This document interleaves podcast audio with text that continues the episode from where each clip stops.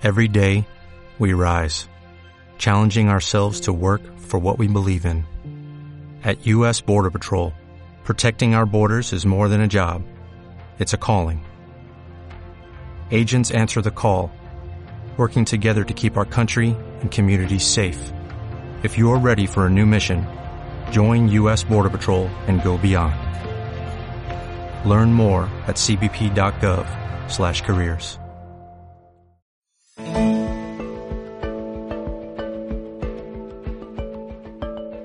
Desenterrando el pasado. En los dos próximos capítulos de Desenterrando el pasado, viajamos al Próximo Oriente.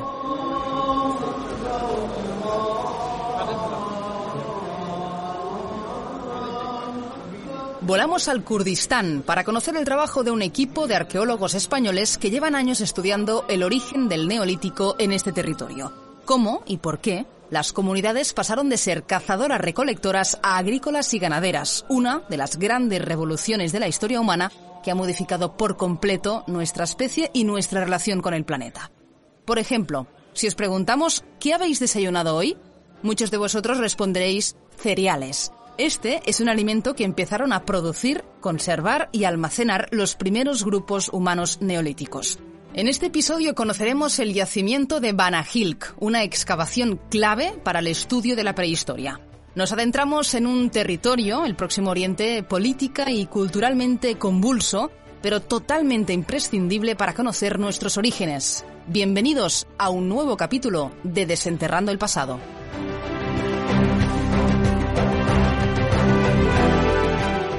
Podcast de historia National Geographic y Fundación Palar sobre arqueología y paleontología que explora los detalles más interesantes de nuestro pasado.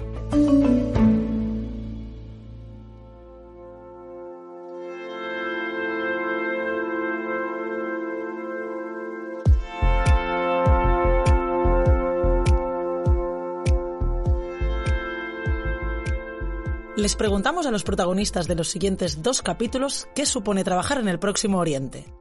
Los dos coinciden en decir que es como... Estar en casa.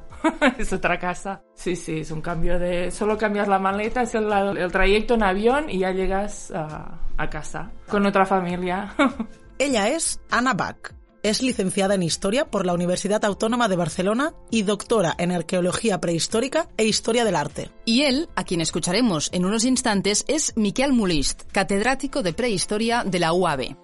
Ambos son miembros del equipo de investigadores del GRAMPO, que es el Grupo de Investigaciones Arqueológicas del Mediterráneo y el Próximo Oriente. En este capítulo y en la próxima entrega de Desenterrando el Pasado hablaremos de dos yacimientos realizados por este equipo, los dos se enmarcan en un macroproyecto que busca los orígenes de la agricultura y la ganadería en el Próximo Oriente. Hablaremos del yacimiento de Banahilk y el de Girt Lashkir, ambos financiados por la Fundación Palark.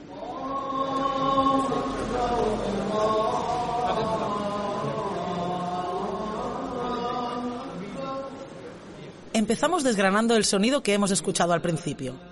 Miquel nos describe así la banda sonora que les acompaña en cada excavación. A las cuatro y media oyes el mujahidín que llama a plegaria. Entonces es la hora que aproximadamente cada equipo se levanta, porque hay una característica en Oriente del trabajo arqueológico que es que tienes que intentar evitar el sol o las temperaturas altas al máximo. Por tanto, la idea siempre es llegar al yacimiento y empezar a trabajar cuando digamos, empieza el día.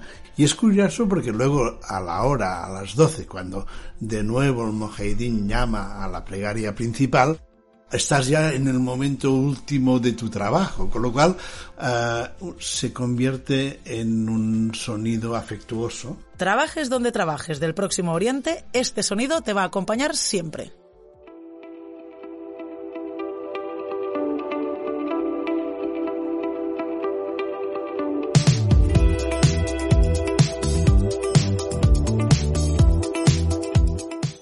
Año 78 tuve la oportunidad de participar en un proyecto internacional que se empezaba en la zona de Palmira, en Siria. Me gustó muchísimo y a partir de ahí, de ahí inicié mi trayectoria en las excavaciones del Próximo Oriente. Primero en el marco de proyectos internacionales hasta el año 91-92, que empezamos ya los proyectos propiamente de nuestro equipo. Miquel, ahora lo escuchábamos, empezó a trabajar en Próximo Oriente en 1978. Ana se incorporó al equipo de Miquel un poco más tarde. Se trata de un territorio que ha cambiado mucho y además muy rápidamente. Primaveras árabes, revueltas populares que lo transforman todo, golpes militares, dictaduras, grupos terroristas, en fin, mucha tensión en los diferentes países. Los dos protagonistas de hoy han sido testigos de todas estas transformaciones a lo largo de los años nos ponen como ejemplo la experiencia que vivieron en 2011, cuando hicieron una campaña en el Valle Medio del Éufrates, en Siria, donde estaban realizando una excavación y tuvieron que abandonar el país corriendo porque había empezado una guerra civil.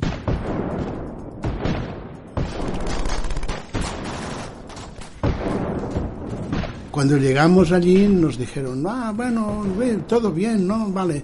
Fuimos a ver al embajador de España y le dijimos, hombre, digamos, Siria, no sé, eh, hay peligro, etcétera. Y nos dijo, no, de momento no, no, no hay peligro, etcétera. Eso era marzo, marzo 2011 y por tanto en nada, finales de marzo, principios de abril tuvimos que acabar la campaña saliendo, digamos, de prisa antes de la previsión. Yo mismo hice el fallo de decir, nada, eso va a ser una pequeña revolución árabe, en dos años se habrá acabado la, la inestabilidad en el país y podremos volver al yacimiento. Dejamos los ordenadores, dejamos las camisas, dejamos todo en la casa del yacimiento de Tel Halula y no hemos vuelto. Y tal cual, ya nunca han podido volver a recuperar el material. Ambos destacan la gran dificultad para predecir los movimientos políticos y territoriales de estos países. Nadie sabe qué puede pasar en un periodo corto de tiempo. Ahora, por ejemplo, en Irak, 2016, ISIS llegó al aeropuerto de Erbil.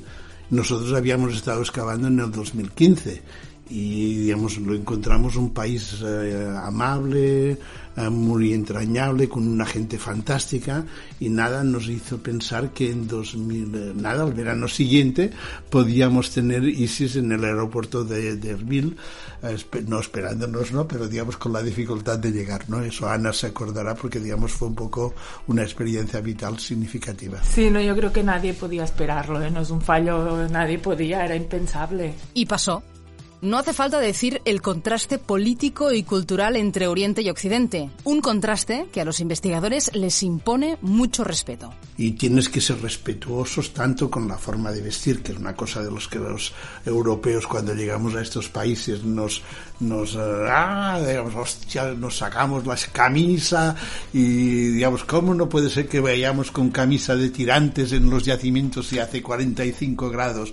Y claro, tienes que ser consciente de que puede herir susceptibilidades de la población local. Ese, ese relativismo es importante mantenerlo. Los distintos conflictos que han ido estallando en el territorio han modificado sus planes de excavación y los proyectos iniciados.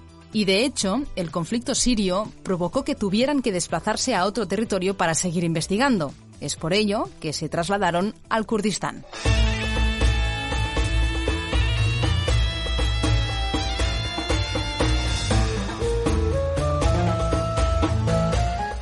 Antes decíamos que el objetivo del trabajo en Próximo Oriente es el de encontrar y documentar los orígenes de la agricultura y la ganadería en estas tierras. Se sabe y es seguro que en el mundo hay cinco zonas donde se da el proceso de transformación de cazarrecolectores a agrícola-ganaderos. La zona donde se da con una mayor antigüedad y con un proceso completamente autónomo es lo que llamamos la zona del Próximo Oriente. Y os preguntaréis, ¿Por qué es tan relevante estudiar las primeras formas de agricultura del Neolítico? Pues porque venimos de allí.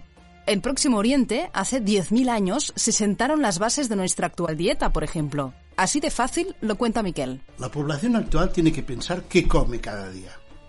¿Qué hemos desayunado esta mañana? Cereales. ¿Qué hemos comido a mediodía? Un bistec de, buey. ¿Qué vamos a cenar? Lentejas uh, molinadas, ¿no? Fijaos bien, lentejas, cereales, bueyes, oveja, cerdo. ¿Cuál es la base en que la población por primera vez controla el poder reproductivo de estos productos que comemos ahora? Pero si cogemos la base de la dieta mediterránea famosa, todo, Todo proviene del Próximo Oriente, se domestica en el, en el periodo neolítico con un proceso de control. Le controlas las pausas para poder satisfacer tus necesidades como grupo humano. Se trata pues de controlar cuándo quieres reproducir una especie según mejor te convenga. Esto supone un cambio muy importante, crucial en la historia de la humanidad. Y eso es fuertísimo, tanto como la revolución industrial o la revolución eh, tecnológica que estamos teniendo ahora, que cuando no tenemos internet no sabemos qué hacer, ¿vale? O sea, nos, nos aburrimos, ¿no? En sentido. Fijaos que Miquel lo compara con otras grandes revoluciones de la historia. En el Neolítico, la humanidad vivió una transformación radical. Desenterrando el pasado, un podcast de historia National Geographic y Fundación Palar sobre arqueología y paleontología que explora los detalles más interesantes de nuestro pasado.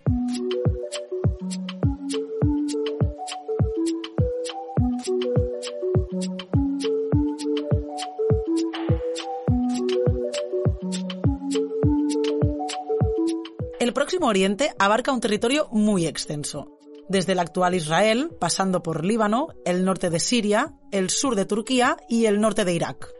Aquí nos quedamos. Nos centramos en el yacimiento de Banahilk, dirigido por Ana y situado en los altiplanos altos de los Zagros, en la ciudad de Során, el actual Kurdistán iraquí. Esta es una zona que consideramos clave en dos o tres fenómenos. Uno es en su posición geoestratégica de los pasos ah, ganaderos de transhumancia, principalmente de oveja cabra. También es una zona donde todavía se practica la, agricultura itinerante. Bien, suben grupos de la ciudad, alquila unos campos y se, va a ir y, practica esta, esta agricultura que convive con esta ganadería. En segundo lugar es eso, ¿no? La, su ubicación en un, cerca de unos recursos óptimos para, para la, agricultura. Y el tercero sería ah, la capacidad de gestión de los recursos minerales, los restos de, recursos del mismo entorno. El yacimiento de Banahilk se localiza en el barrio de la ciudad de Során, por lo tanto, forma parte de la trama urbana, es decir, está rodeado de casas.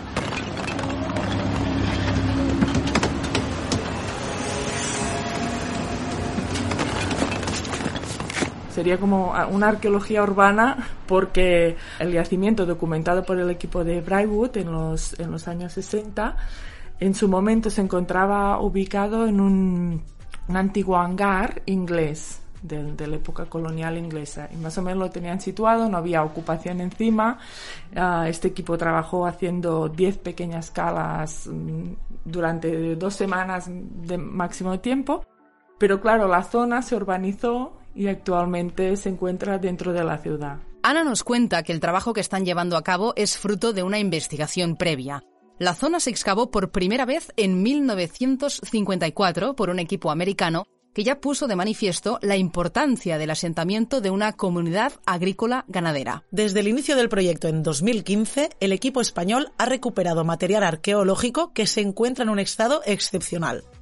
Uno de los hallazgos más destacados son los contenedores de barro en los cuales almacenaban alimentos. Esto es un pequeño recipiente de planta circular construido con adobe. Hacen el agujero, rellenan con adobe y, se convierte en un recipiente tipo silo para guardar cereal. Es para producto semisólido o sólido, para el almacenaje estacional o puntual de, un producto seco o transformado. Entre los restos recuperados se han encontrado distintas unidades domésticas que corresponden a habitaciones con paredes construidas con piedras de gran volumen y unidas con adobe. Predominan las casas de tipo circular, que luego tienen corredor, tienen más de una habitación, o las casas pluricelulares con más de cuatro o cinco habitaciones. Realmente complejos importantes. También han descubierto que algunos de los suelos de las casas estaban revestidos con un poco de cal. Más elementos encontrados.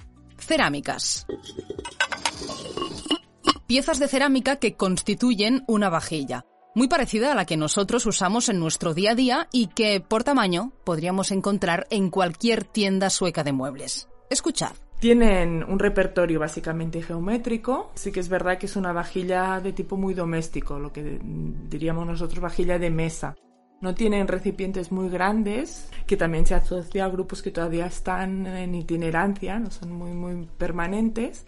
Y luego hacen desde mm, miniaturas para que jueguen los niños, el set que tendríamos en casa del bol, el plato, con unas morfologías y unas dimensiones muy similares a las nuestras. Platos de 2022, ya de un uso individual muy, muy bien normatizado. Destaca también Ana los acabados de estas piezas un acabado muy pulido con la voluntad de remarcar colores y motivos. Es combinación de color y motivo. Llegan a, al final de este momento a utilizar hasta policromías de cuatro. Rojo, negro, luego van a la, gama de, de marrones y blanco que juegan mm, con los colores y los motivos son muy muy variados. Depende de la zona geográfica, se le atribuyen unos motivos concretos. Por ejemplo, en la zona del Jabur predomina mucho, mucho los motivos florales. Cuando nosotros encontramos motivos florales en Banahilk que tenemos, se asocia a una tradición que está viniendo de, este Aper Jabur. Dibujan personas, dibujan peces, animales, los pájaros les encantan. Estos materiales hallados en el yacimiento demuestran que se producían intercambios de materias primas con otros grupos más allá de la propia región del Zagros. Es decir, han encontrado objetos elaborados con un material que no está en el entorno próximo de estos poblados agrícolas y, por lo tanto, significa que han llegado a través de las redes de intercambio. Hay muchos eh, materiales que nos ayudan a entender un poco. El más clásico es el que se llama la obsidiana, ¿no? Es decir, una roca volcánica que es, mm, digamos, estéticamente maravillosa, pero al mismo tiempo se corta igual que los, los cuarzos y los sílex, por tanto se pueden hacer útiles muy bien, pero digamos que lógicamente aparece exclusivamente en las zonas volcánicas. Y luego tú lo encuentras pues en yacimientos de poblados agrícolas o de caza, últimos cazadores-recolectores que pueden estar pues a 100, 200, 300 y en nuestro caso a 700 kilómetros de distancia. Por lo tanto, el yacimiento de Banahilk permite documentar cómo adoptaron la agricultura y la ganadería, pero también cómo los montes Zagros han constituido una de las zonas de paso imprescindibles para personas, productos y animales.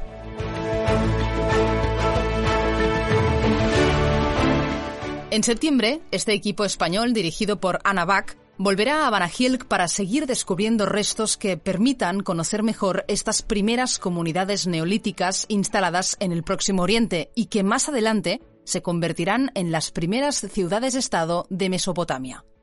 Lo veremos en el próximo capítulo, en el cual descubriremos los hallazgos en otro de los yacimientos clave para esta investigación, el yacimiento de Gir Lashir. Porque ya sabéis, a fin de cuentas, conocer nuestro pasado es conocernos mejor en el presente.